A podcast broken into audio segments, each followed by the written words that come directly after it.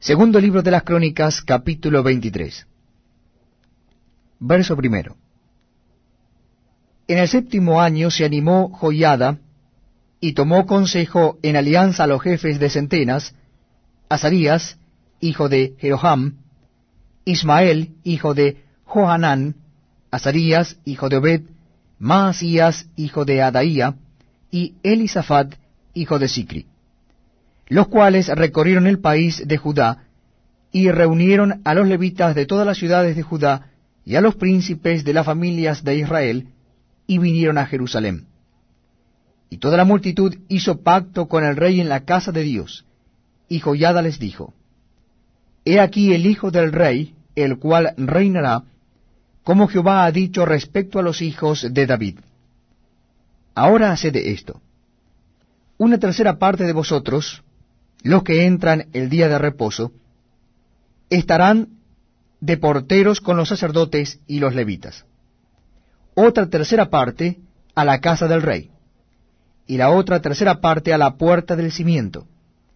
Y todo el pueblo estará en los patios de la casa de Jehová y ninguno entre en la casa de Jehová, sino los sacerdotes y levitas que ministran. Estos entrarán porque están consagrados, y todo el pueblo hará guardia delante de Jehová. Y los levitas rodearán al rey por todas partes, y cada uno tendrá sus armas en la mano. Cualquiera que entre en la casa, que muera, y estaréis con el rey cuando entre y cuando salga. Y los levitas y todo Judá lo hicieron todo como lo había mandado el sacerdote Joiada. Y tomó cada jefe a los suyos, los que entraban el día de reposo, y los que salían el día de reposo, porque el sacerdote Joiada no dio licencia a las compañías.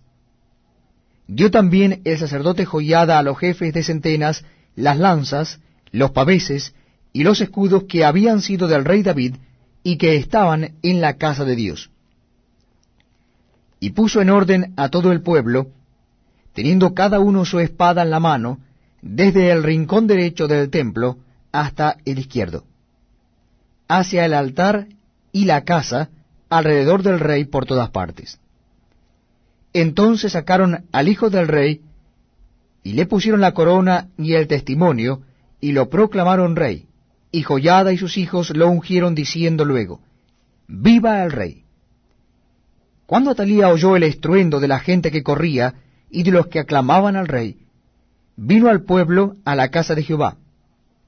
Y mirando vio al rey que estaba junto a su columna a la entrada, y los príncipes y los trompeteros junto al rey, y que todo el pueblo de la tierra mostraba alegría y sonaba bocinas, y los cantores con instrumentos de música dirigían la alabanza.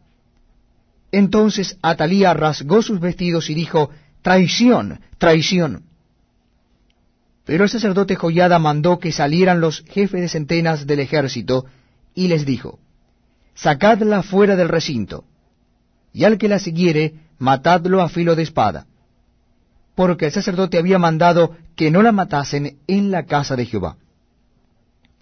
Ellos pues le echaron mano, y luego que ella hubo pasado la entrada de la puerta de los caballos de la casa del rey, allí la mataron y Joyada hizo pacto entre sí, y todo el pueblo y el rey, que serían pueblo de Jehová.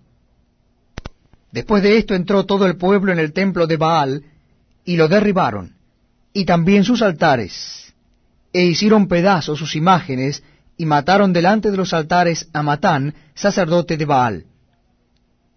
Luego ordenó Joyada los oficios en la casa de Jehová, bajo la mano de los sacerdotes y levitas, según David los había distribuido en la casa de Jehová, para ofrecer a Jehová los holocaustos, como está escrito en la ley de Moisés.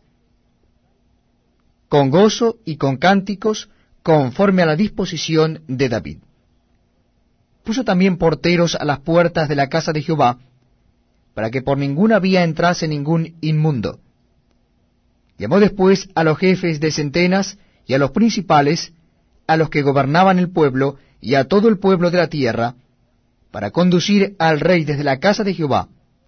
Y cuando llegaron a la mitad de la puerta mayor de la casa del rey, sentaron al rey sobre el trono del reino.